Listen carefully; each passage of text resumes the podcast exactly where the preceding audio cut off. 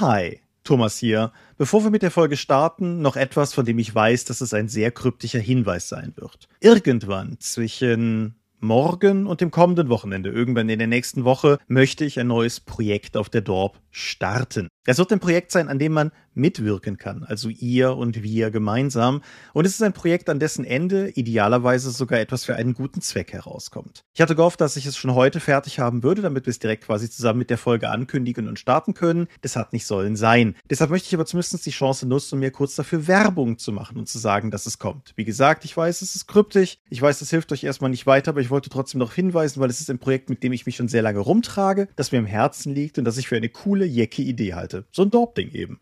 Und insofern, jetzt habt ihr das schon mal gehört, jetzt wisst ihr schon mal Bescheid. In den nächsten Tagen erfahrt ihr alle Details. Und nun erstmal viel Spaß mit der heutigen, der 209. Folge des Dorpcast. Wer kennt das nicht? Man schaut einen Film und denkt sich, das will ich auch im Rollenspiel. Aber geht das? Was geht und was nicht? Heute in Episode 209 des Dorpcast.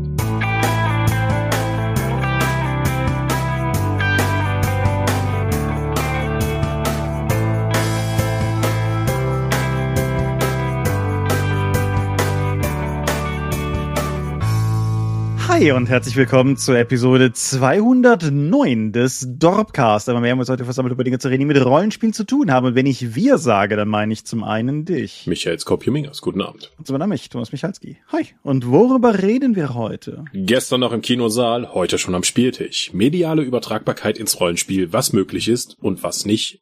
Und wieso? Wieso die wichtigste aller Fragen? Genau, ja. Das soll unser Thema heute sein. Aber bevor wir über das heutige Thema reden können, müssen wir über vergangene und andere Dinge reden. Vergangene Dinge. Feedback. Ist dir noch irgendwas ins Auge gefallen? Zum einen möchte ich mich sehr für das zahlreiche Feedback zur letzten Episode bedanken, zum Leviathan. Mhm. Da haben wir in den Kommentaren und auch auf Discord schon einiges drüber diskutiert. Und wer das interessiert, die Kommentare bieten auch diesmal einen tatsächlichen Mehrwert. Genau. Wir haben auch vereinzelt da schon auf Dinge geantwortet. Nicht auf alles, glaube ich. Aber ich denke so, an den, an den meisten Stellen haben wir, wo wir was dazu zu sagen hatten, haben wir was dazu gesagt und manchmal stehen diese Kommentare auch einfach für sich alleine, glaube ich, ganz gut als ergänzende Meinungsäußerung, die das Ganze noch ein bisschen breiter aufstellt. Wir könnten wahrscheinlich noch lang und breit über unterschiedliche Lesarten des Hobbschen Leviathan-Bildes diskutieren, aber ich denke, im Großen und Ganzen ist gesagt, was zu sagen war, unsererseits zumindest. In der Tat. Es gibt doch eine andere Art von Feedback, die hat uns mal wieder erreicht und das tut sie mit einer gewissen Regelmäßigkeit und der Tom hatte mich gebeten, da noch mal ein paar Worte an dieser Stelle dazu zu sagen.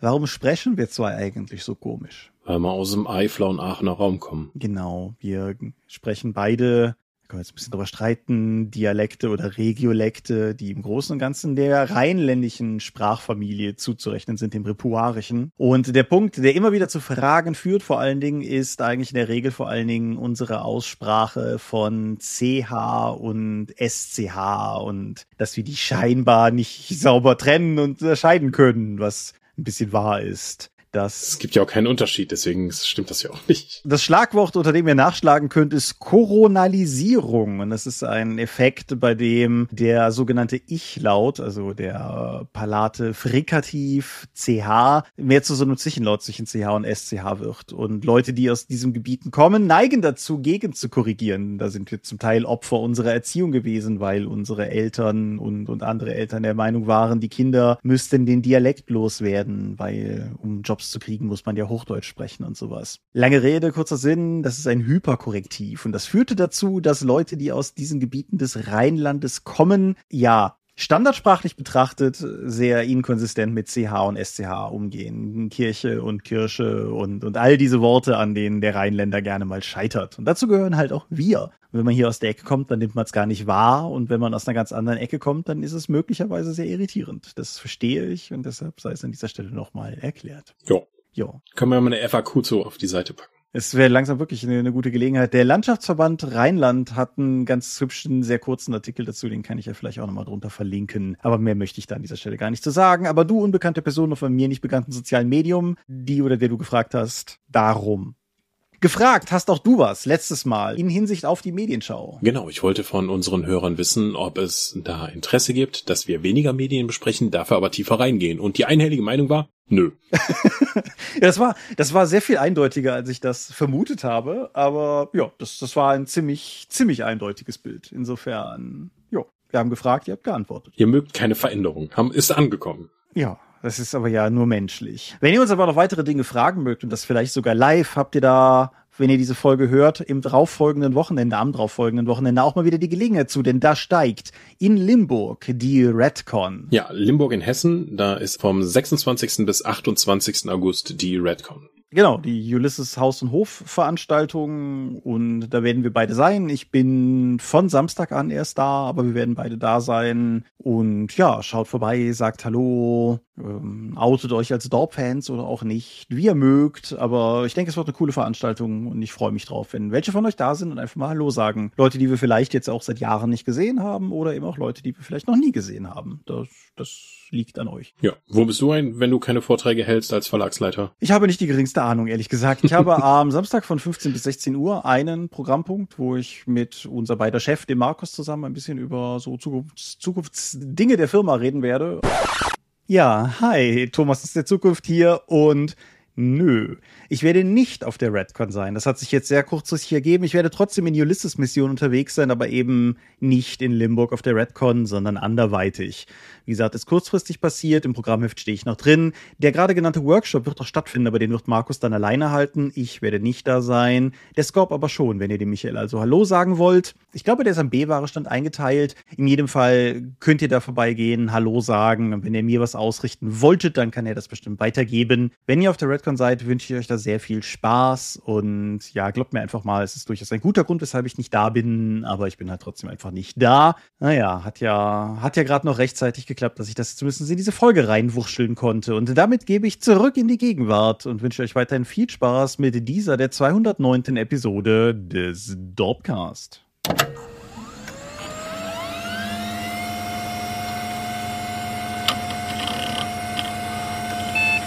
Wer uns, also uns als Dorp insgesamt treffen wollte, hatte außerdem schon in der zurückliegenden Vergangenheit, ähm, gibt es andere, egal, hatte auf jeden Fall die Möglichkeit, das auf dem Krähenkon zu tun. Der Tom war nämlich da, der Tom und nur der Tom.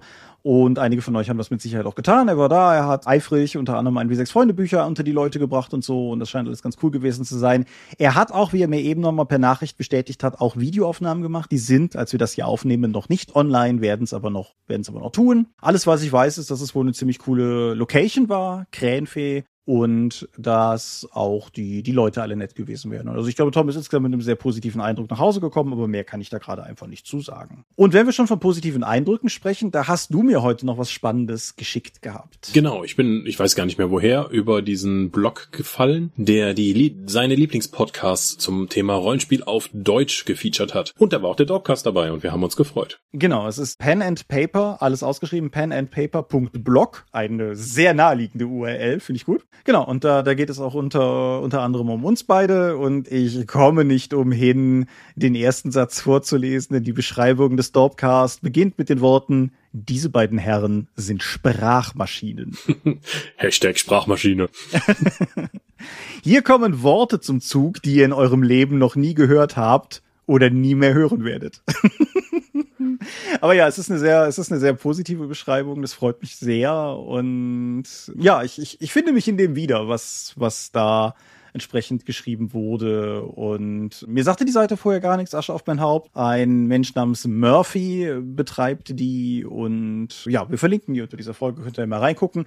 Nicht nur, um nette Worte über uns zu lesen, sondern vielleicht findet ihr ja auch noch den einen oder anderen anderen Rollenspiel-Podcast, den ihr euch dann vielleicht mal zu Gemüte führen wollt. Die Seite ist aber sehr magenta. Also ja. Ja. Wenn ihr da eine Zeit lang drauf gestartet habt, ist danach alles andere auch Magenta. Ja, oder, oder Komplementärfarbe, je nachdem. Aber genau, das ist, ist ein buntes Design, das muss man sagen. Ein einfarbiges, aber trotzdem sehr buntes Design. Aber, wie gesagt, ich fand's cool, hat mich gefreut und seid es hat natürlich hier auch gerne drauf verwiesen. Und wenn wir schon dabei sind, auf Dinge zu verweisen, könnten wir doch eigentlich auch auf Medien verweisen. Mhm. Soll ich mal den Anfang machen? Ja, warum nicht?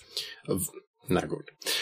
Ich habe Disney Plus genutzt, oder besser meinen Zugang zu Disney Plus, um mhm. mir den Schatzplaneten anzuschauen. Mhm. Nach der Muppets-Variante die zweitbeste Interpretation der Schatzinsel des bekannten Abenteuerromans. Über die Muppets-Interpretation geht nichts, obwohl die, ich rede jetzt nicht über die ganzen tollen Muppets-Filme. Der Schatzplanet ist ein Disney-Animationsfilm, bei dem sie zum ersten Mal auch, das war so mehr die Zeitenwendezeit vor 20 Jahren bei Disney, wo sie dann eben geschaut haben, klassische Animation mit Computeranimation zu mixen. Und es wird in dem Film nicht, nicht gesungen. Es gibt einen Song, der komplett mit Lyrics ausgestattet ist. Der wird aber nicht vom Protagonisten gesungen, sondern der läuft halt während einer Szene.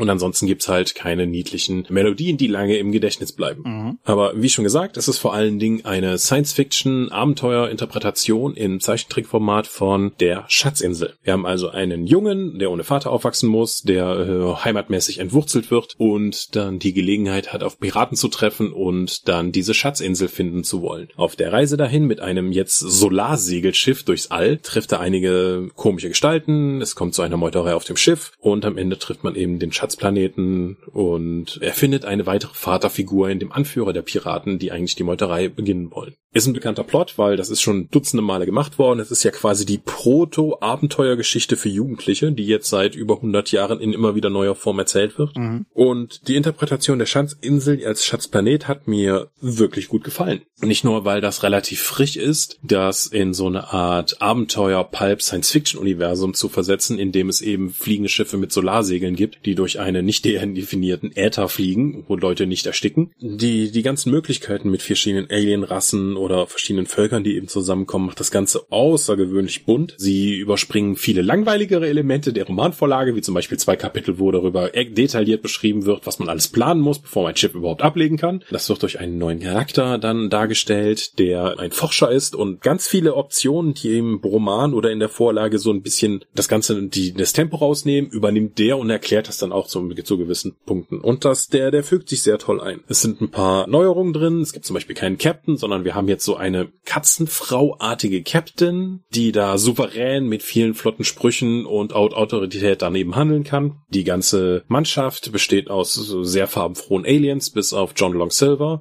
der eben ein Mensch ist. Aber sie haben hier zum Beispiel auch den Twist gemacht, dass er nicht mehr als Krüppel bezeichnet wird, weil er eben dann mit diesem Holzbein rumhumpelt, sondern er ist ein Cyborg mit einem super coolen Arm, der verschiedene Werkzeuge dann eben ausfahren kann, um in seiner Tätigkeit als Koch ihn zu unterstützen. Und anstatt einem Papagei hat er eben so einen Morph Alien Gerät mit dabei. Ja, würde heute vermutlich zu großen Diskussionen führen, was die Besetzung angeht und die Interpretation. Damals war das einfach ein super unterhaltsamer Abenteuerfilm, der leider an der Kasse ziemlich gefloppt ist. Weswegen Disney auch lange Zeit wegen diesem, setzen wir wirklich Computeranimationen irgendwie ein oder machen wir die so offensichtlich und ist das der richtige Weg, dann auch viele Fragen gestellt hat. Ich habe damals noch im Kino gearbeitet, als der Schatzplanet lief, habe das also da nur immer wieder am Rande Teile des, äh, des Films mitbekommen. Aber Schatzplanet finde ich eine sehr farbenfrohe, sehr actionreiche, sehr spaßige Interpretation des, der gesamten Vorlage und auch heute noch einen Besuch wert. Mhm. War das jetzt das erste Mal, dass du den gesehen hast? Zumindest glaube ich am Stück. Wie gesagt, ich habe damals da im Kino gearbeitet als Platzanweiser und habe immer wieder von verschiedenen Filmen viele Teile mitbekommen, aber die selten mal komplett am Stück. Ja, nee, aber hätte ja sein können, dass du in der Zwischenzeit irgendwann mal. Aber nee, cool, spannend. Ich ist bei mir wie mit so vielen Disney-Filmen ewig her, dass ich den gesehen habe. Ich habe den aber auch in sehr positiver Erinnerung. Hm. Hauptcharakter, dieser Junge, um den es geht, ist relativ blass. naja, dafür ist alles um ihn herum und gerade John Long Silver ist der eigentliche Protagonist also der ist zumindest der interessanteste Charakter der gesamten Erzählung, wird auch entsprechend gut dargestellt und hat auch ein sehr interessantes Sprachmuster gegenüber allen anderen, um eben diesen piratigen Seefahrer-Slang oder Luftfahrer-Slang oder Ätherfahrer-Slang eben darzustellen. Cool. Ja, ich, auch der ist auf dieser Liste von Disney-Filmen, die ich nochmal gucken würde, über die wir letztes Mal schon gesprochen haben, als wir über, über den Zauberkessel sprachen. Mhm. Alles klar. Sylvain Tesson ist ein französischer Autor über, na, sagen wir mal, Gegenwartsberichte. Und Tesson hat einen Freund, Vincent Meunier, der ist Naturfotograf. Beides reale Personen. Also das, das sind echte Menschen, die wirklich existieren. Und es begab sich, dass Meunier Tesson dazu überredet hat, doch mal mit ihm sich gemeinsam auf die Lauer zu legen um Dachse morgens zu beobachten. Also sehr früh sich schon hinlegen, möglichst unbemerkt, um dann zu gucken, dass wenn die Dachse irgendwann rauskommen, dass man die halt beobachten kann, so wie Naturfotografen das so tun. Und Tesson als selbstbekennender Lebemann eher nicht so. Tesson genießt das sehr und daraufhin bietet ihm Meunier an, ihn auf einer Reise zu begleiten an einen sehr weit entfernten Ort, um einige der letzten Schneeleoparden fotografieren zu gehen. Also quasi das gleiche wie mit den Dachsen, nur eine ganze Eskalationsstufe drüber. Diese Reise ist die Grundlage für das Buch Der Schneeleopard. Und der Schneeleopard ist kein Reisebericht und kein Naturdokumentationsbuch. Es ist ein Buch über Menschen, die sehr viel Zeit unbewegt mit Warten verbringen und dabei Gedanken haben, die Tesson anschließend zu Papier gebracht hat. Das klingt alles so französisch. Oh ja. Ich habe, anders als sonst, ich habe tatsächlich zwei Textstellen, die ich heute insgesamt hier einbringen möchte. Und die erste ist noch ganz vom Anfang des Buches, wenn Sie die Dachse beobachten. Und Tesson schreibt, der Dachs war ein wortkarges Wesen, ein Tier der Nacht und der Einsamkeit. Er sehnte sich nach einem Leben im Verborgenen, herrschte über die Dunkelheit, mochte keine Besucher. Er wusste, dass der Frieden verteidigt werden wollte. Bei Einbruch der Dämmerung kam er aus seinem Bau und kehrte erst im Morgengrauen wieder zurück. Wie hätte der Mensch die Existenz eines Totems der Diskretion dulden können, das die Distanz zur Tugend und die Stille zur Ehrensache erhob? Das ist aber auch nicht so zwischendurch, ne? Ah, geht schon so. Ich, ich, ich, ich komme am Ende auf diese, diesen Gedanken zurück. Also der, der Kern des ganzen Buches ist halt die Lauer. So ist es zumindest in der deutschen Übersetzung bezeichnet. Die, dieser Akt des Wartens auf die Chance, dass ein Tier sich zeigt, nicht auf die Sicherheit, auf die Chance. Und in verschiedenen Kritiken wurde das Buch als philosophisch beschrieben. Das ist schon wahr, aber ich würde es vielleicht auch eher als nachdenklich bezeichnen, weil, also, was man von diesem Buch auch nicht erwarten darf, sind ausformulierte philosophische Theorien oder irgendwie sowas in der Art, sondern es ist halt, wie gesagt, es ist nachdenklich. Und Tesson denkt nach über Mensch und Natur und über das Verhältnis von beiden zueinander und darüber, wie wir aufgehört haben, in der modernen Welt, in der wir leben, überhaupt noch auf die Natur zu achten und wie Leute in den Städten sich gar nicht mehr bewusst sind, dass da draußen halt Tiere ihre freien Leben leben. Und um dann die zweite Textstelle zu bringen, so schreibt er dazu, auch der technisch hochgerüstete westliche Städter hatte sich domestiziert. Als sein perfekter Vertreter konnte ich eine gute Beschreibung von ihm geben in meiner warmen Wohnung, meinen Haushaltsgeräten treu ergeben und mit dem Aufladen diverser Bildschirme beschäftigt, hatte ich auf jede Lebensleidenschaft verzichtet. Und wer, wer diese beiden Textstellen jetzt hört und sich denkt, boah, nee, der sollte das Buch nicht lesen. Wer das hingegen irgendwie interessant findet, der ist vielleicht ganz gut aufgehoben. Es sind im Prinzip einfach nur semi-zusammenhängende Meditationen eines Menschen, der in der Kälte liegt und mit drei Reisebegleitern darauf wartet, ob sich vielleicht ein Schneeleopard zeigt. Und was das für zwischendurch betrifft, ich habe es gehört, ich habe es nicht gelesen. Und hier schließt sich der obskurste aller Kreise. Das Hörbuch ist gelesen von Tom Vlaschia. Tom Vlaschia kennst auch du als Schauspieler, als den Darsteller von Enzo Querstrich Dimitri in der vierten Staffel Stranger Things. Und ich hatte, ich hatte die Serie gesehen und zum einen mir gedacht, boah, der Mann hat aber auch eine Stimme, der könnte mir alles vorlesen. Und habe dann festgestellt, offensichtlich geht das, weil er hat auch Hörbücher eingelesen. Der Mann ist nämlich Deutscher und ja, hat halt Hörbücher eingelesen. Und dann, dann stieß ich über eine Freundin auf besagten Schneeleoparden, fand das halt auch thematisch sehr ansprechend. Und wer meinen Blog liest oder mich kennt, ahnt warum. Aber auf jeden Fall, es ist ein, wie soll ich sagen, es ist ein zivilisationsnihilistisches, tierfreundliches, jägerkritisches, unzusammenhängend nachsinniges Buch mit einer wunderschönen Sprache, wie ich persönlich finde, und dann eben entsprechend auch noch einem wunderschön eingelesenen Hörbuch, das ich, als wir jetzt Ulysses Sommerfest hatten, tatsächlich auf Hin- und Rückfahrt durchbekommen habe. Das Ganze geht irgendwie knapp fünf Stunden, ließ sich also gut auf der Fahrt durchhören. Ich fand's fantastisch. Ich weiß nicht, ob ich es jedem empfehlen würde, aber wer nach dem, was ich gerade vorgetragen habe, irgendwie neugierig geworden ist, der Schneeleopard von Sylvain Tesson. Ich fand's ganz, ganz toll. Ja, klingt einem Thomas-Buch. Ja, das ist das, was ich dir heute auf der Arbeit schon angekündigt habe, als ich sagte, wacht mal, bis wir zur Medienshow kommen. Okay. ähm, ich habe auch noch Atlantis geguckt auf Disney Plus um mal einen weiteren Disney-Zeichentrickfilm aus meiner Zeit als Platzanweiser im Kino zu nennen. Atlantis ist mir vor allen Dingen deswegen in Erinnerung geblieben, weil das echt cooles Werbematerial im Kino auch noch hatte. Ich hatte nämlich so Schnapparmbänder. cool. Im Jahr 2002.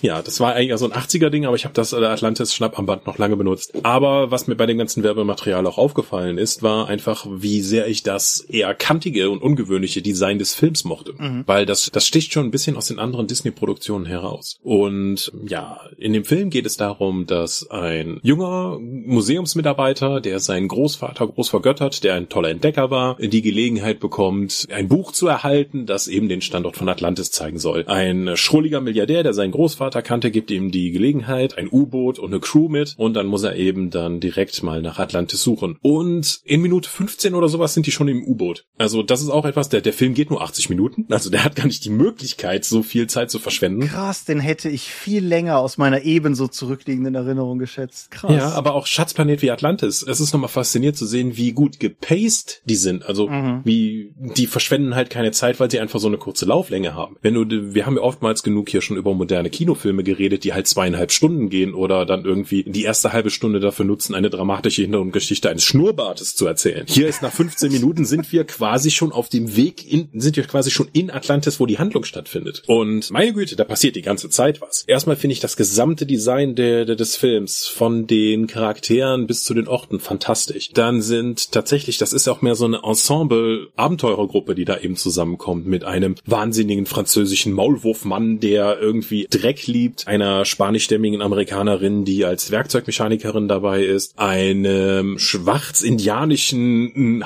Arzt, der auch noch Dr. Sweet heißt. Alles alles tolle Charaktere, die jeder von denen hat in dem Film nur wenig zu tun tatsächlich, aber alle bekommen ihre Spotlight-Momente und werden auch charakterisiert und können das im Film sinnvoll einsetzen, während sich die Handlung entfaltet. Denn wenn sie in Atlantis ankommen, finden sie natürlich raus, dass es ein technologisch quasi schrägstrich magisches Artefakt gibt, das dieses Land eben dann in dieser Situation gehalten hat. Es gibt natürlich wieder bösartige kapitalistische Interessen, die das an sich bringen wollen. Die Gruppe wird vor Konflikte gestellt und am Ende gibt es dann vier Krachbumm. Es gibt fantastische Flugdinger, die die Leute mitgebracht haben. Das ist so eine Art erste Weltkriegsflieger, aber nur eine Person liegt in der Mitte da drauf und kann deswegen besonders gut wenden. Das fand ich toll. Es gab, es gibt äh, nicht unbedingt Zeppelin, es gibt einen Heißluftballon, es gibt diese seltsame atlantische Technologie, die sie dann wieder entdecken können. Ja, es ist insgesamt sehr auf, auch wieder auf Abenteuergeschichten des, äh, wie Doc Savage und so weiter dann zurechtgeschnitten, dass du eben diese, diese europäische, schrägstrich amerikanische Forschungstruppe hast, die eben eine untergegangene Kultur finden finden und plötzlich dann feststellen, Moment, hier gibt's ja noch Leute. Was ist das denn? Das ist ja jetzt achteinhalbtausend Jahre her. Irgendwas stimmt hier nicht. Und das ist auch alles richtig spannend und toll und fantastisch noch heute anzusehen. Es ist natürlich ein bisschen fragwürdig, was diese gesamte Aufbau angeht, dass die zivilisierten, in Anführungszeichen, Leute dann erst einmal in diese fast verloren gegangene Kultur zurückkehren und denen dann erklären, wie ihre Sachen funktionieren, wie ihre Kultur funktioniert, wie ihre Schrift funktioniert und wie ihre Technologie funktioniert, weil sie dank ihrer amerikanisch-europäischen Bildung dann eben das Wissen nicht verloren gegangen ist, was bei den Atlantanern über Generationen verloren ging. Fühlt sich ein bisschen komisch an so vom imperialistischen Gedanken. Du wolltest einen Hauch des Kolonialen weht äh, ja, durch, durch die Luft wenn du das heute guckst, fühlt sich das, hat das so ein bisschen Beigeschmack dabei. Andererseits ist die Kultur, dann helfen sie denen ja auch und versuchen sie, zumindest die Guten in der Gruppe, versuchen sie diese Kultur nicht auszunehmen, sondern die tatsächlich zu helfen, weil diese Kultur hat tatsächlich in Isolation vieles von dem verlernt, was ich nicht verstehen kann, weil diese Kristalle sie auch richtig lange am Leben erhalten. Es gibt so ein paar Plotpunkte, die da nicht so gut aneinander greifen. Das fällt aber wenig auf, weil das Pacing auch hier wieder richtig gut ist. Und dass ich, weil ich mich an den Designs, die, die, die eben Atlantis darstellen, sei es nun über die blauen Tätowierungen, die Leute in dem Gesicht haben oder die die ganze Siedlung durchlaufen, auch kaum satt sehen kann. Auch Atlantis, im glaube ich im Original The Lost Empire, im Deutschen Das Geheimnis der verlorenen Stadt. Schön. Immer noch heute sehenswert, wegen Designs, wegen Pacing, wegen Charakteren, die ganz toll dargestellt werden und wie es auch schaffen, halt relativ viele Charaktere in relativ kurzer Zeit mit einer Agenda aufzubauen und wieder und auch in den Plot auch dafür zu benutzen. Also Atlantis, toll. Ich überlege gerade, weißt du aus dem Kopf von wann die sind? Beide? 2002. Ja. Äh, die müssten so alle um den zwischen 2000 und 2002 gewesen sein, weil das war die Zeit, in der ich im Kino als Platzanweiser unterwegs war. Und du hast ja eben schon gesagt, äh, heute immer noch toll anzusehen. Also auch diese damals ja relativ, ich sag mal, brutale Vermischung von CGI und traditionellem Zeichentrick, das funktioniert immer noch, ja? So brutal ist das gar nicht. Beim Schatzplanet war es zum Beispiel, dass die Solarsegel dann eben digital sind und hier und da mal, es funktioniert die meiste Zeit. Also, als sie an irgendwie dieser fliegenden Walherde vorbeiziehen, das, das finde ich, sieht nicht so toll aus beim Schatzplaneten. Bei Atlantis ist es gar nicht so auffällig. Da ist das, glaube ich, besser eingebaut worden. Und Atlantis ist richtig brutal. Also, Holla die Waldfee. Das solltet ihr euch überlegen, wenn ihr irgendwie das mit kleinen Kindern oder so schauen wollt. Das beginnt ja quasi damit, dass Atlantaner auf Schutzschilde einschlagen, bevor irgendwie diese Welle sie wegbrezelt und es sterben eine Menge Leute von der Expedition Eine Menge. Und zwar nicht nur einfach hinten explodiert mein Auto, sondern du siehst noch zuerst, wie die fahren und dann im nächsten Schnitt, wie halt die, deren Fahrzeug zerstört wird. Das heißt, du hast auch noch ein Gesicht, mit dem du das irgendwie assoziieren kannst. also, Fand ich ungewöhnlich. Ah, eingedenkte Tatsache. Also der Zeichentrickfilme, die mir meine Eltern früher gezeigt haben, muss ich sagen, ach, Kinder können das ab. Ja. Aber ja, ist vielleicht ein guter Hinweis. Die letzten Glühwürmchen ist kein Kinderfilm. ist halt Zeichentrick, ist auch für Kinder, ne? Genau. Ja. Nee, aber cool, das, das freut mich zu hören. Wie gesagt, auch gerade die beiden, weil die auch, das ist so eine interessante Disney-Phase insgesamt gewesen. Insofern, ja. ja, freut mich, freut mich sehr zu hören, dass die immer noch taugen. Einen habe ich noch. Ein Mann ähm, bei, der, bei der Aussprache dessen Namen, da bin ich mir ein bisschen unsicher. Peter Biebergal, Biebergal, Webergal, keine Ahnung. Auf jeden Fall, dieser Mann hat eine Anthologie herausgebracht. Und diese Anthologie hört auf den klangvollen Namen Appendix N, The Eldritch Roots of Dungeons and Dragons. Appendix N ah, ja. ist die empfohlene Literatur. Genau, ist die empfohlene Literaturliste aus Gygax ursprünglichem D&D und diese Anthologie hier schickt sich an, damit was zu machen. Dieser Titel ist aus zwei Gründen schlecht gewählt.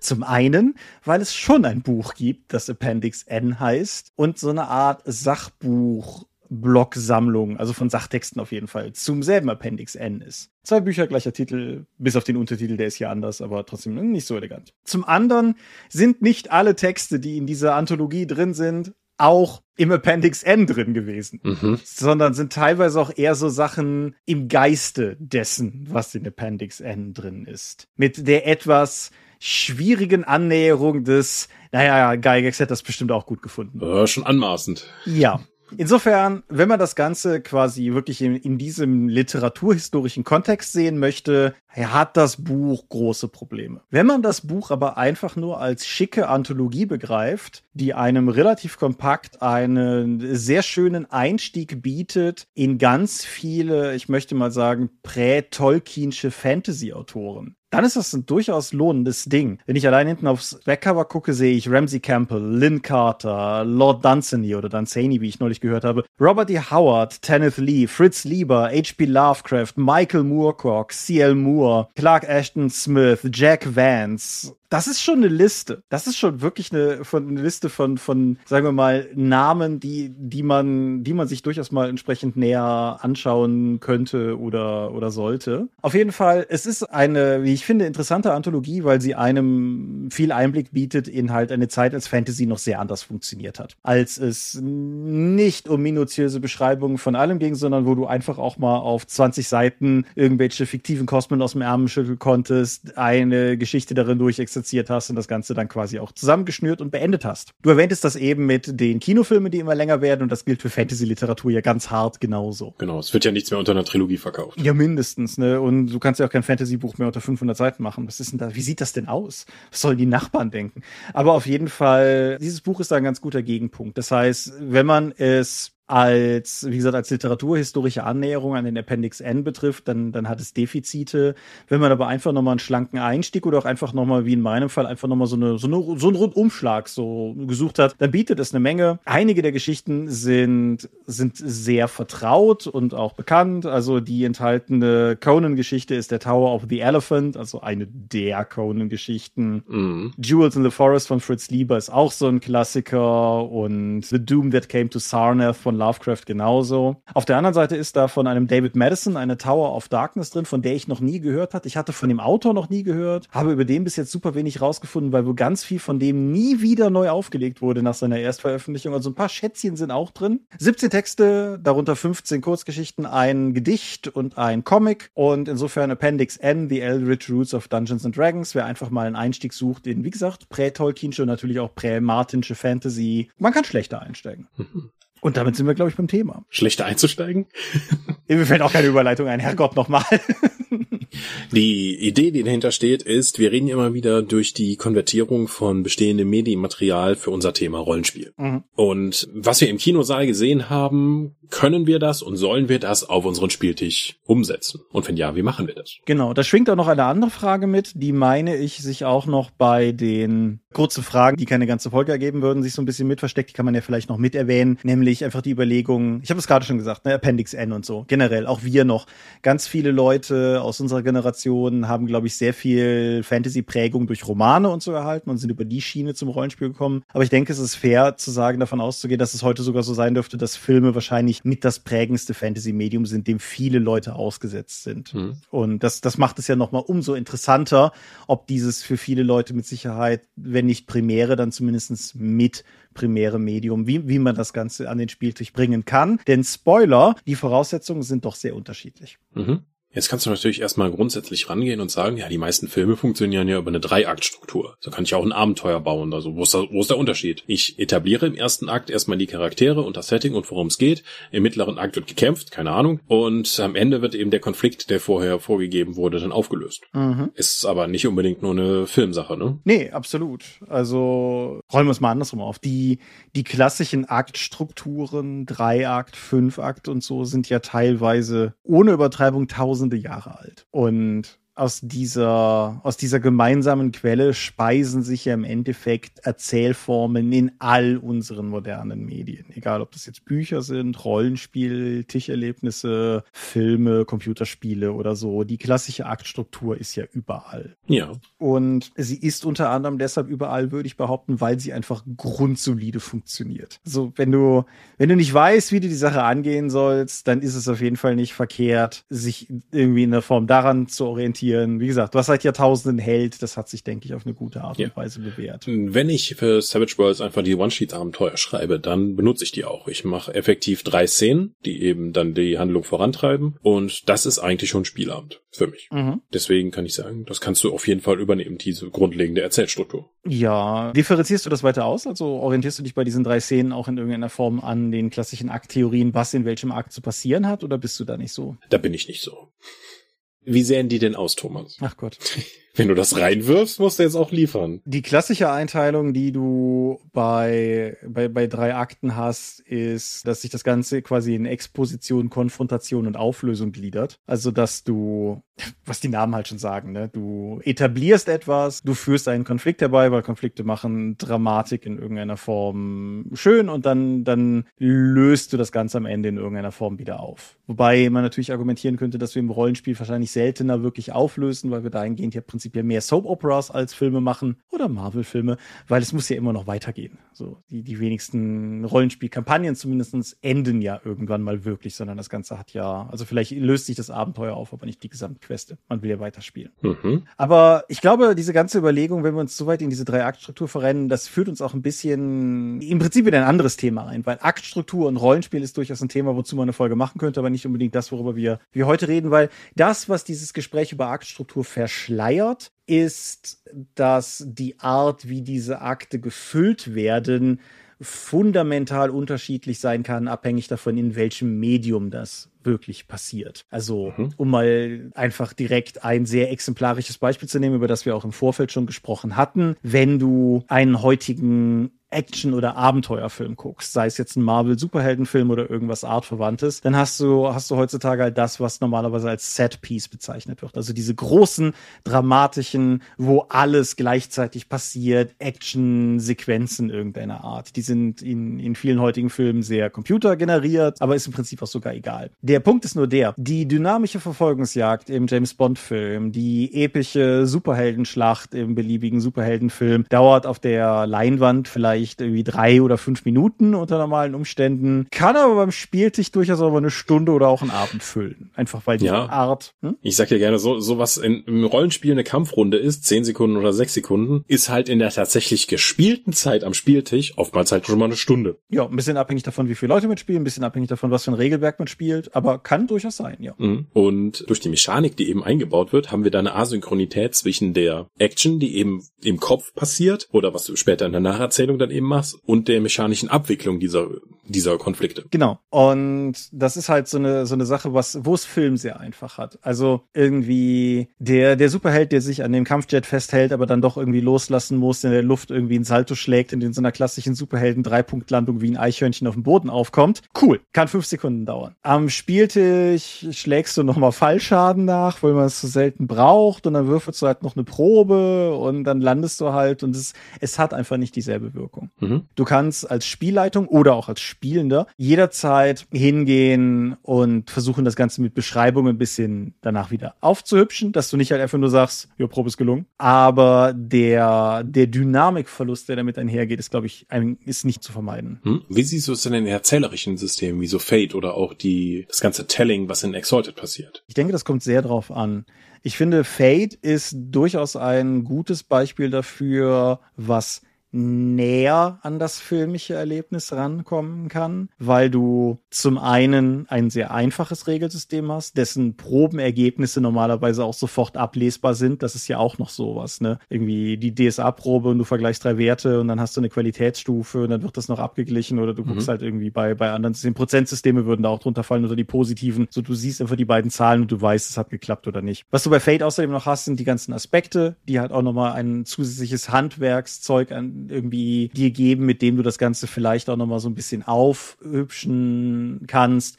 Aber ich glaube, aus dem Kernproblem kommst du halt trotzdem nicht raus. So hintereinander handelt jeder Spieler, dann Rundenstruktur und entsprechend Handlungsstruktur, je nachdem, wie, wie dein Regelwerk halt funktioniert. Das wird niemals die Dynamik erreichen können, die eine schnell geschnittene Action-Szene oder meinetwegen auch ein Computerspiel mit einer vergleichbaren Kampfszene irgendwie dir bieten wird. Hm. Halte ich einfach für unmöglich. Es sei denn, du verzichtest halt auf Regeln. Aber dann, sagen wir mal, dann, dann befindest du dich ja schon zu einem sehr extremen Außenbereich. Das heißt, wenn ich die actionreiche Inszenierung von einem visuellen Medium dann erzählerisch umsetzen möchte, muss ich eigentlich Agenda der Spieler rausnehmen und eine stärkere Erzählmacht bei der Spielleitung verorten. Es wäre nicht zwangsläufig meine, meine Konsequenz daraus gewesen. Warum genau meinst du? Einfach, weil sonst durch die Interaktion mit den Spielern ja dann nochmal einen Bruch in der Narration erzählen kann, wenn dann irgendwie eine Szene passiert. Wir haben es ja oft genug, dass wir dann eben erzählen, dass der Bösewicht monologisieren möchte und die meisten Spieler sagen, ich schieße. So.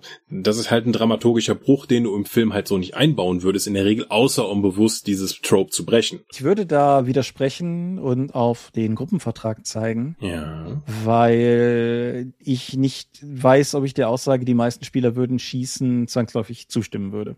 Mhm. Ich glaube, jeder, jeder erreicht irgendwann den Punkt, an dem er es total gewieft und witzig findet, den monologisierenden Schurken zu erschießen oder konkreter Fall aus meinen Jugendjahren, nicht selbst, aber aus der Runde, in der ich war, den monologisierenden Vampir mit Kreuz und Weihwasser zu bewerfen. Aber das ist ja nicht zwangsläufig das, was man möchte. Also angenommen, ich spiele ein James Bond Agenten inspiriertes Rollenspiel mit, mit einer Runde. Das wirft nebenbei durch die singuläre Figur James Bond noch ein anderes Thema auf, ja. was, das wir, auf das wir zurückkommen sollten. Aber dann ist es ja eigentlich im Interesse aller Anwesenden, dass der, wenn der Schurke sich auf seinem Stuhl umdreht und sein weißes Muffelwild krault, die Spieler ihn reden lassen, weil es einfach zum Genre-Trope dazugehört. Mhm. Und der kurze Kick des ich hab dir erschossen dürfte langfristig nicht aufwiegen, dass du, also du willst ja eigentlich eine James Bond-artige Geschichte erleben, wenn du sowas spielst. Das heißt, effektiv würdest du sagen, um diese Genre-Konventionen, wie wir sie aus Filmen oder anderen Medien kennen, aufrechtzuerhalten, müsste mehr oder weniger eine Zwischensequenz ablaufen, in die die Spieler nicht eingreifen können?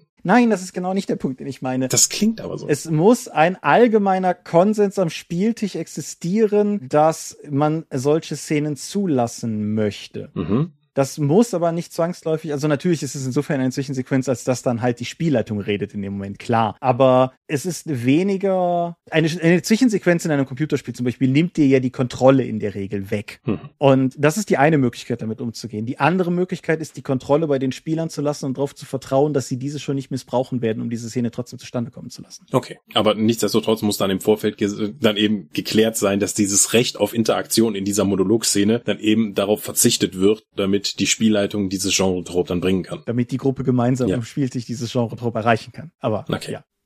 Gut. Jetzt ist aber, in diesem Fall haben wir aber eine Zwischensequenz, die tatsächlich ja eine Interaktion mit der Spielgruppe voraussetzt. Mhm. Jetzt haben wir aber als filmisches Mittel auch oftmals genug, dass dann eben jetzt nicht die Heldengruppe gezeigt wird, sondern wir einfach mal jetzt Doom Mountain sehen und wie die Schurken miteinander reden und ihre Pläne reißen. Das Hast du das schon mal erlebt, dass es so also sozusagen die Spielleitung einen Blick auf das gibt, was die, was die Kontrahenten, die Gegenseite tut, so als Inszenierung des Gesamten? Oder ist das halt nur die Schilderung der Wahrnehmung der Spielercharaktere?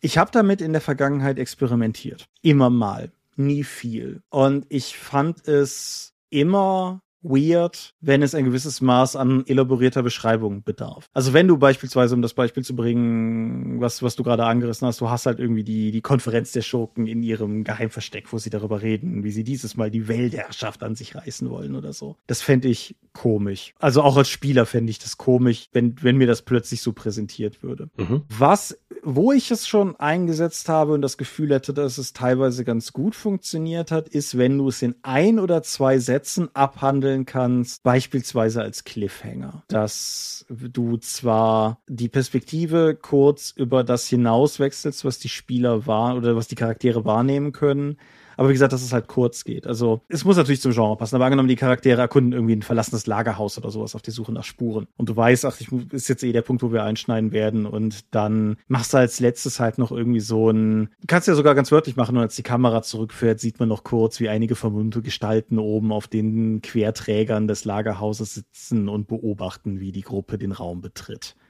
Cut. Mhm. Das, das kann ich mir vorstellen. Ja. Damit habe ich auch durchaus schon gute Erfahrungen gemacht. Ja, du hast ganze Kampagnen geleitet, die so geendet haben.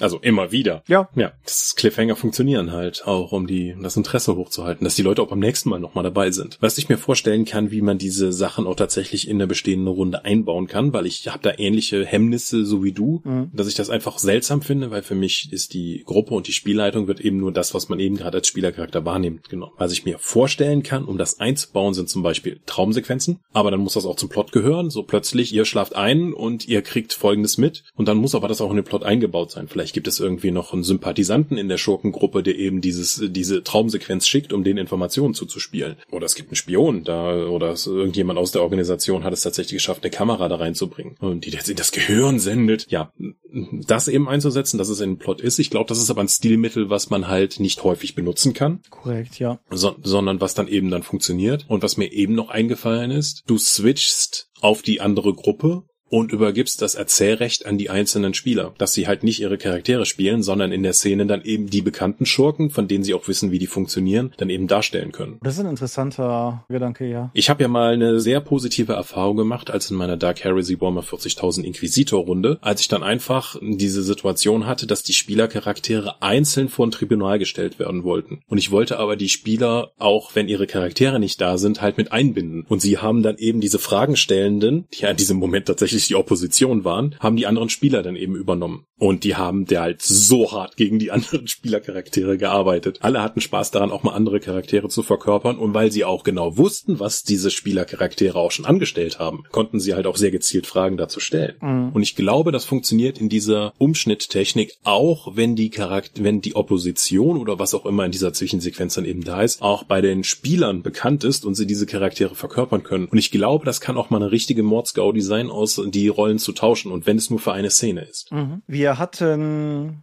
wir hatten bei einer unserer Magus-Runden, anno dazu mal, eine Szene, jetzt ist es aber wirklich lange her. Da war ein Spielercharakter gerade, ich meine, in ein polizeiliches Kreuzverhör geraten und ein anderer Spielercharakter machte halt andere Dinge und wir waren insgesamt vier Spieler und dann halt DSL und DSL hat dann mich und noch einen anderen Spieler de facto zu den beiden Kommissaren gemacht, uns mit dem dritten Spieler in den Nebenraum geschickt und dann haben wir da den dritten Spieler gegrillt, mhm. während er dann halt mit dem alleine unterwegs seienden Spieler die, die die andere Sequenz quasi bespielt hat. Das geht ja in eine sehr ähnliche Richtung. Ich habe auch noch einen Gedanken, der in so eine Richtung geht und den haben wir sogar gemeinsam am Spieltisch ausgekundschaftet und den haben wir auch im Dropcast schon mal erwähnt. Nämlich, wenn du Ereignisse beschreiben möchtest, die woanders passieren, ohne Beisein der Spielercharaktere und jetzt nicht zwangsläufig im Beisein von spezifischen Schurken oder sowas, dann kannst du halt auch einfach alle Spieler eine Sitzung lang oder so mal in die Rolle von verschiedenen NSC schlüpfen lassen und mhm. quasi. Bei uns war das konkret in der Exalted-Kampagne, wo wir ja übermenschliche Halbgötter gespielt haben und dann eine Szene lang, beziehungsweise einen Abend lang, unsere Scout-Party aus Menschen, die einfach dann mal im Norden geschaut haben, was eigentlich los ist. Mhm. Und dann noch niedergemetzelt wurden, als wir es gefunden hatten. Richtig, ja. Und es, es war halt, es war halt spielerisch interessant, um den Kontrast mal zu sehen, was das Regelsystem macht, wenn man kein Gott ist. Mhm. Und wie scheiße gefährlich die Welt ist, wenn man kein Gott ist. Das bessere Spiel.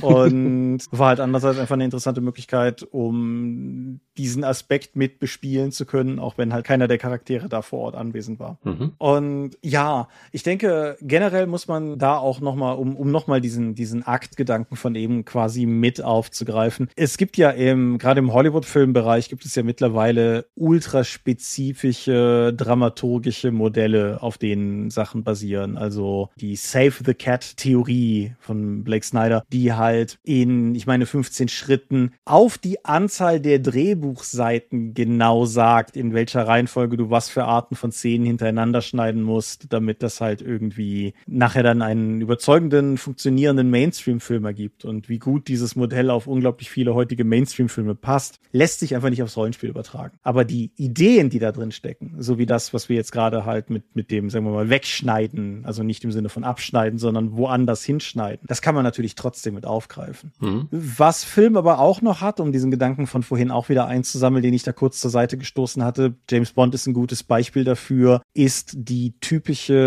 Filmhelden Zusammensetzung, wobei ich das Gefühl habe, dass sich da in letzter Zeit auch Dinge verändern. Ich denke auch, wir haben durch die Superheldenfilme immer mehr das Ensemble-Piece, also eine Gruppe von gleichberechtigten Helden, die eben agieren und nicht nur ein Hauptcharakter und dann eine Gruppe von Nebencharakteren, die eben zur Stärkung des Hauptcharakters, narrativ oder auch innerhalb der, der Geschichte, eben da sind und sonst keine Funktion haben. Der lustige Sidekick und so weiter. Aber grundsätzlich die meisten Geschichten Geschichten, die wir eben kennen, ist die Heldenreise und das ist eine zentrale Figur und ein paar Supporting Characters. Aber die Rollenspielrunde funktioniert halt nicht, sondern wir haben drei bis fünf gleichberechtigte Heldenfiguren am Tisch. Ja, und halt wirklich gleichberechtigte Figuren. Also man könnte mhm. jetzt ja argumentieren, keine Ahnung, Harry Potter hat ja auch noch Ron und Hermione, aber die Reihe heißt halt Harry Potter. Mhm. Also es ist halt schon, schon sehr, sehr spezifisch. Und genauso Star Wars klar, auch schon die, die erste Star Wars Trilogie hat im Endeffekt ein Protagonistenensemble, aber dennoch ist es natürlich ganz stark eine auch auf die Luke Skywalkersche Heldenreise hin gerichtete Erzählung, mit der man sich dagegen Sagt Disney sogar nicht, dass die, die neuen Hauptfilme effektiv die Skywalker-Saga sind? Ja, korrekt. Ja. ja. ja. Episode 1 bis 9 sind die Skywalker-Saga. Und du hast recht, Superheldenfilme, also gerade gerade das, was Marvel da macht, ist ein sehr starkes Beispiel in eine andere Richtung. Ich weiß gar nicht, ob es originär davon ausgeht. Ich glaube, der starke Einfluss von erzählenden Fernsehserien hat da auch seinen Einfluss drauf gehabt. Das geht ja schon mit sowas wie Buffy und Angel los. Mhm. Die zwar Firefly ist ja sehr stark in dieser Hinsicht. Genau, aber wie gesagt, ich finde auch, also auch Buffy und Angel, die zwar jeweils nach der nominellen Hauptfigur benannt sind, aber auch das sind, denke ich, schon ganz klare Ensemble-Serien und da finden sich dann über die Jahre ja durchaus noch weitere, aber auch nicht ausschließlich. Du hast halt auch immer so Sachen wie zum Beispiel Dexter oder so, was dann ganz stark wieder auf eine einzelne Figur zugeschnitten ist. Mhm. Auf die Figur zugeschnitten ist natürlich auch noch so ein, so ein Aspekt, wenn du von Filmen, sehr spezifisch von Filmen und nicht von Serien herkommst, in einer, sagen wir mal, zumindest Prä-Marvel-Ultra-Franchise-Welt waren Filme halt doch sehr häufig in sich sehr abgeschlossen. Mhm. Das ist, glaube ich, auch etwas, was, wie gesagt, ich, ich glaube, glaube, eher kontraintuitiv zu durchschnittlichen Rollenspielrunden läuft, die, so meine Theorie, immer schon eher an Fernsehserien dran waren, weil, also ich weiß, du hast es teilweise anders gemacht, aber die meisten Rollenspielkampagnen sind ja wahlweise offen oder zumindest langfristig angelegt und damit im Zweifelsfall immer eher Babylon 5 als, weiß ich nicht, James Bond halt, aber das gehört ja trotzdem irgendwie so ein bisschen mit dazu. Also da ein, ein Film hat in der Regel ein Ende. Mhm. Und in dem, normalerweise hast du dann auch in Serien, manchmal nur pro Episode, aber in Filmen ganz klar, dass die Figur eine Entwicklung durchmacht. Also, dass sie am Ende der, des Films der Narration eben eine andere Figur ist als am Anfang, weil da irgendwas passiert ist. Mhm. Das hast du in den Rollenspielrunden ja in der Regel nicht. Also, da ist die Entwicklung der Charaktere ja eher auf Verbesserung ausgelegt und nicht auf charakterliche Entwicklung. Gerade nicht während eines einzelnen Abschnitts wie eines Abenteuers, wo ja in der Regel die Konfliktlösung im Zentrum steht und nicht die Entwicklung des Charakters durch ein Problem. Das ist, das ist richtig ich hätte vehementer widersprochen, wenn du diese Einschränkung aufs Abenteuer nicht gemacht hast, weil ich denke, ein Charakter kann sich schon durchaus im Laufe einer Kampagne verändern. Mhm. Aber im Rahmen eines Abenteuers würde ich es auch eher für selten halten.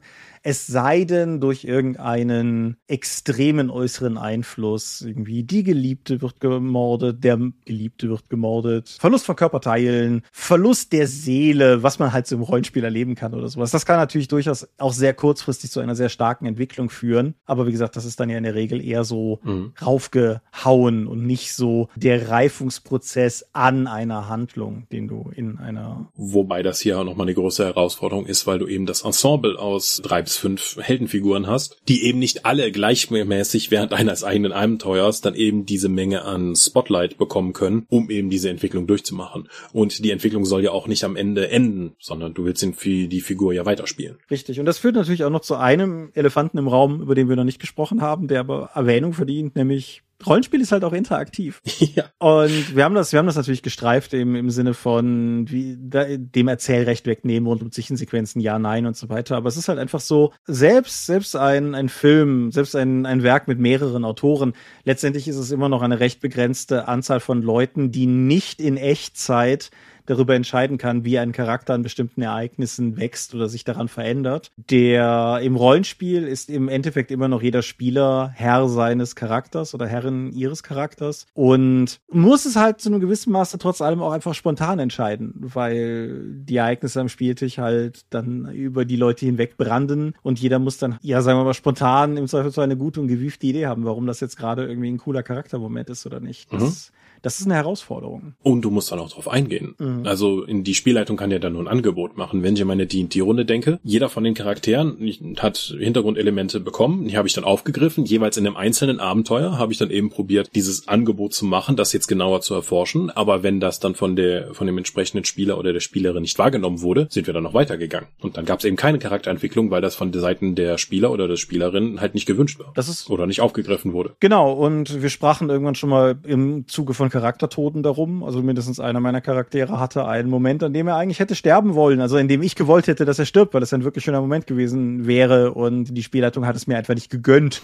und hat mich da einfach durchgemogelt. Und bah. das kann dir halt auch passieren, wo du halt, sagen wir mal, wenn du ein Drehbuch konzeptionieren würdest, halt im Zweifelsfall sagen würdest, hier, hör, hör mal, nee, lass, lass uns mal gerade zurückgehen. Ich hatte eigentlich gedacht, wir bringen den da um, weil das wäre doch aus diesen Gründen cool. Das kannst du am Spieltisch natürlich auch theoretisch machen, aber dann ist Momentum halt auch tot. Hm. Im Zweifelsfall. Siehst du denn irgendwo einen positiven Aspekt dieser Interaktion, um so, sozusagen die gerade erwähnte Struktur, wie ein Film sie vorgibt, dann eben vorgehen zu können? Bis jetzt haben wir ja weitestgehend unsere negative Aspekte, die eben durch die Spielerinteraktion und die Interaktivität eben die diese geplante Narration mit dem Arc, mit der Entwicklung und alles dann eben aushebeln können. Siehst du positive Elemente dieser Interagierbarkeit? Ja, und, und lustigerweise ist es quasi genau dasselbe, derselbe Aspekt, nur aus der anderen Seite betrachtet, weil ich finde, das macht Rollenspiel natürlich auch zu einem gewissen Maße dynamisch, spannend und interessant. Also wie so oft, man sollte mit Leuten spielen, die mit einem selber auf der gleichen Wellenlänge sind. Aber wenn man, wenn man das hat, dann ist es natürlich auch spannend zu gucken, wie die Charaktere auch einander bedingend sich da vielleicht in Richtungen weiterentwickeln würden. Und vielleicht ist es ja auch die, die Entwicklung auf Ereignisse eines Mitspielers, die wiederum dazu führt, dass ich selber meinen ursprünglich gefassten Plan über überdenken muss, weil das jetzt nochmal den Kontext ändert und sich mein Charakter anders entwickelt. Es ist deshalb zwar nicht geplant, aber es muss deshalb ja nicht schlechter sein. Es ist halt dynamisch. Und ja,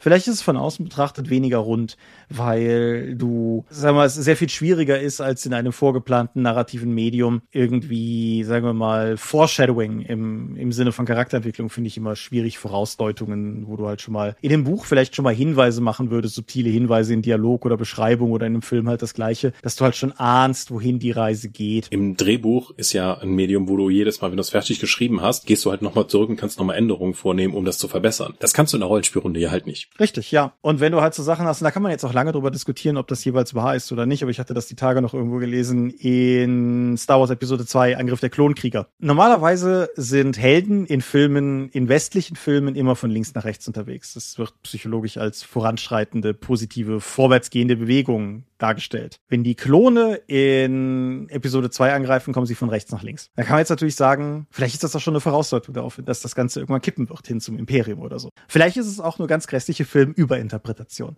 Wurscht. Solche Stilmittel sind im Rollenspiel unendlich viel schwieriger, weil du auf der einen Seite schwieriger als Spielleitung oder auch als Spieler planen kannst, wohin die Reise geht.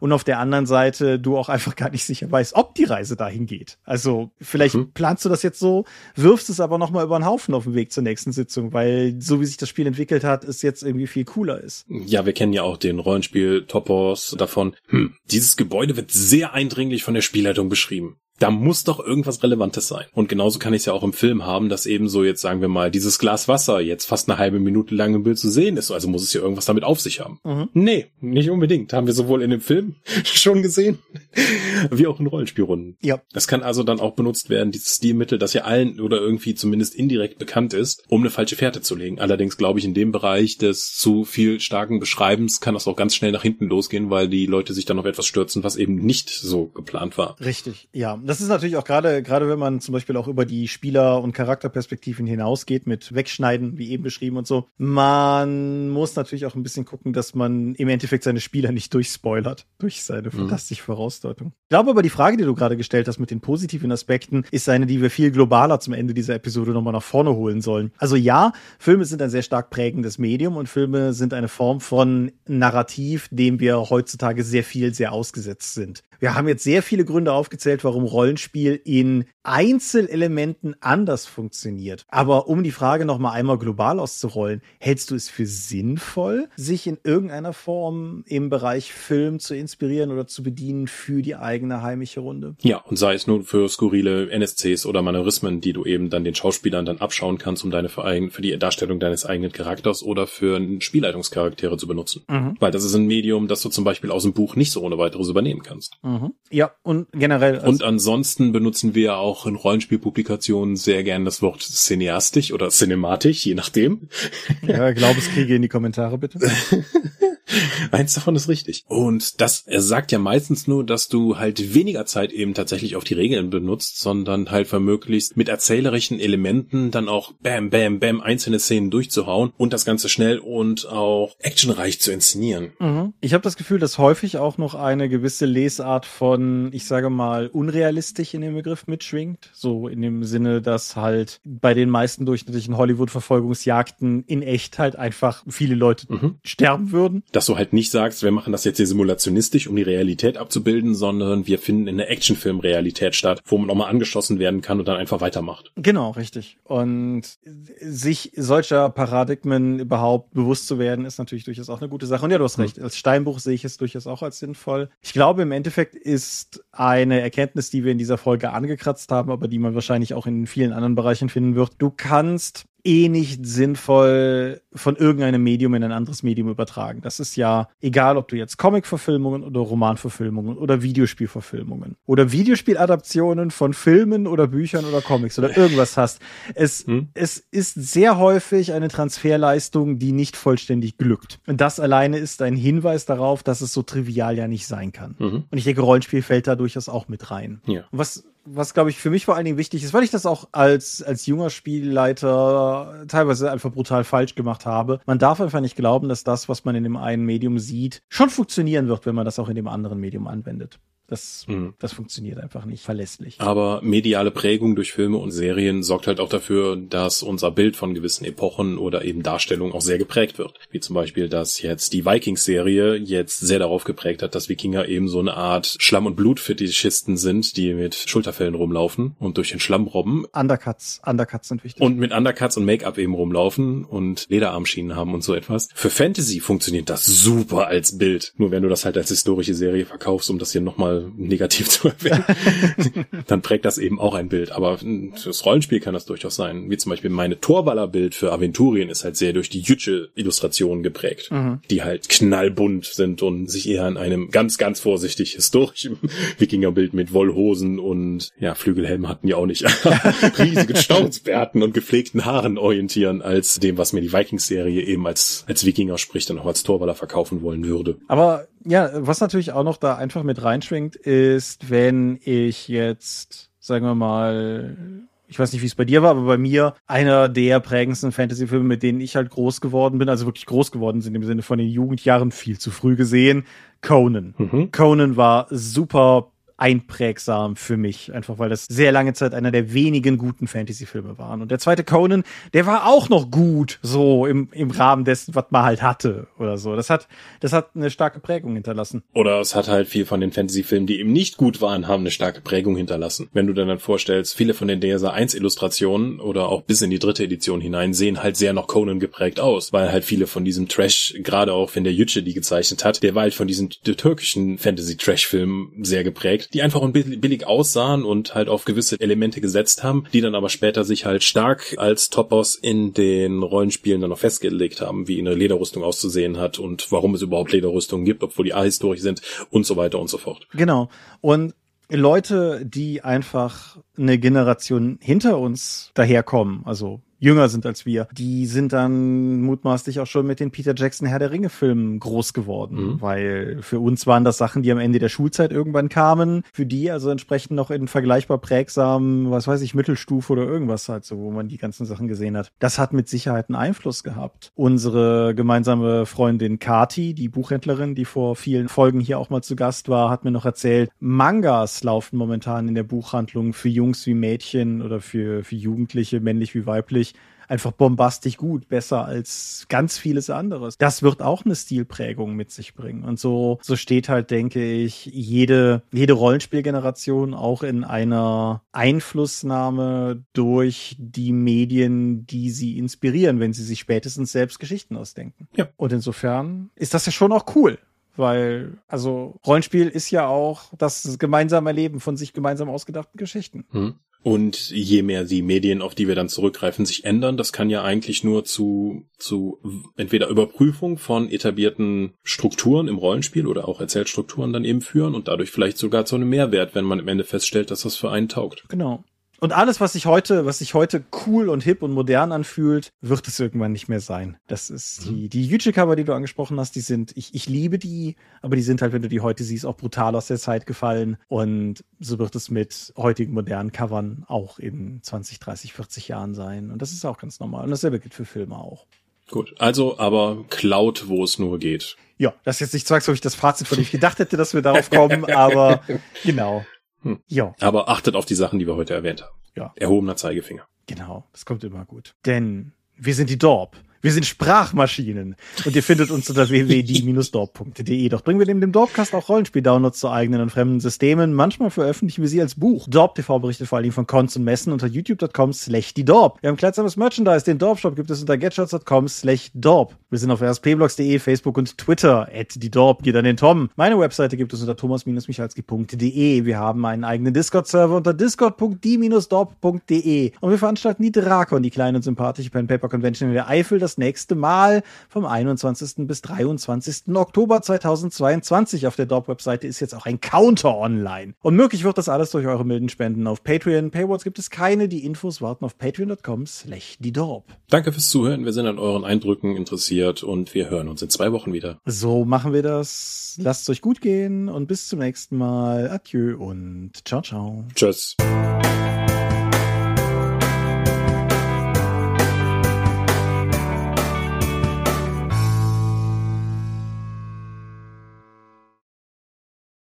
Ja. Ja. Ich habe das Gefühl, wir haben uns ein bisschen, bisschen in der Dreiaktstruktur verrannt. Ja, und so ein bisschen vom vom Detail ins ins große Thema reingehangelt. Das ja, mal gucken. Aber ich glaube, es ist doch zwischendrin auch mal ein Erkenntnisgewinn dabei. Ich ich denke auch, aber ja, ich bin mal gespannt, wie sich das wie sich das im Schnitt nachher gibt. Ihr werdet es uns ja hören lassen, aber ich denke, wir haben auf jeden Fall wir haben auf jeden Fall mehr oder weniger alles gesagt, was ich sagen wollte, außer dass ich nicht mehr über den Genius-Gedanken der deutschen Kulturwissenschaft geflucht habe, aber das Gut. Ja, für bestimmt noch eine Gelegenheit für. Und da gibt's viele Gelegenheiten für.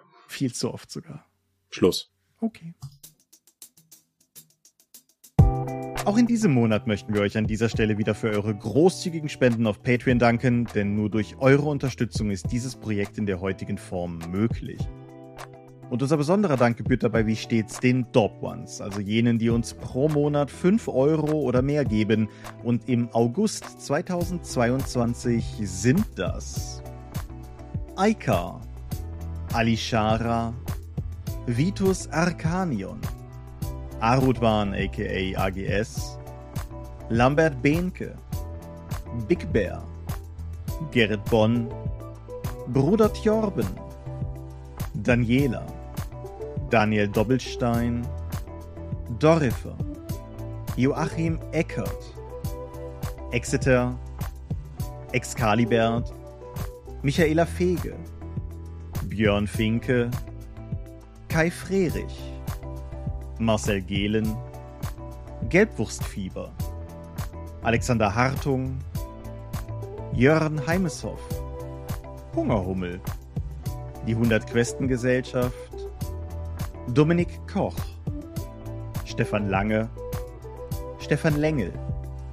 Lichtbringer, Lightweaver, Christoph Lühr, Angus MacLeod, Volker Mantel, Moritz Melem, Miles, Nibi, Arzach Rumpelgnorg, Ralf Sandfuchs, Sawyer the Cleaner, Ulrich A. Schmidt, Oliver Schönen, Jens Schönheim, Christian Schrader, Rupert Sedelmeier, Alexander Schendi, Lilith Snow White Pink, Sphärenmeisters Spiele, Stefan T., Florian Steury, Sven, Technosmurf, Teichdragon, Tellurian, Marius Vogel, Jeremias W., Talian Vertimol, Xeledon und Marco Zimmermann. Danke, dass ihr uns selbst in diesen schwierigeren Zeiten freiwillig, ohne Paywall und Auflagen so tatkräftig unterstützt, einfach weil ihr es könnt. Danke.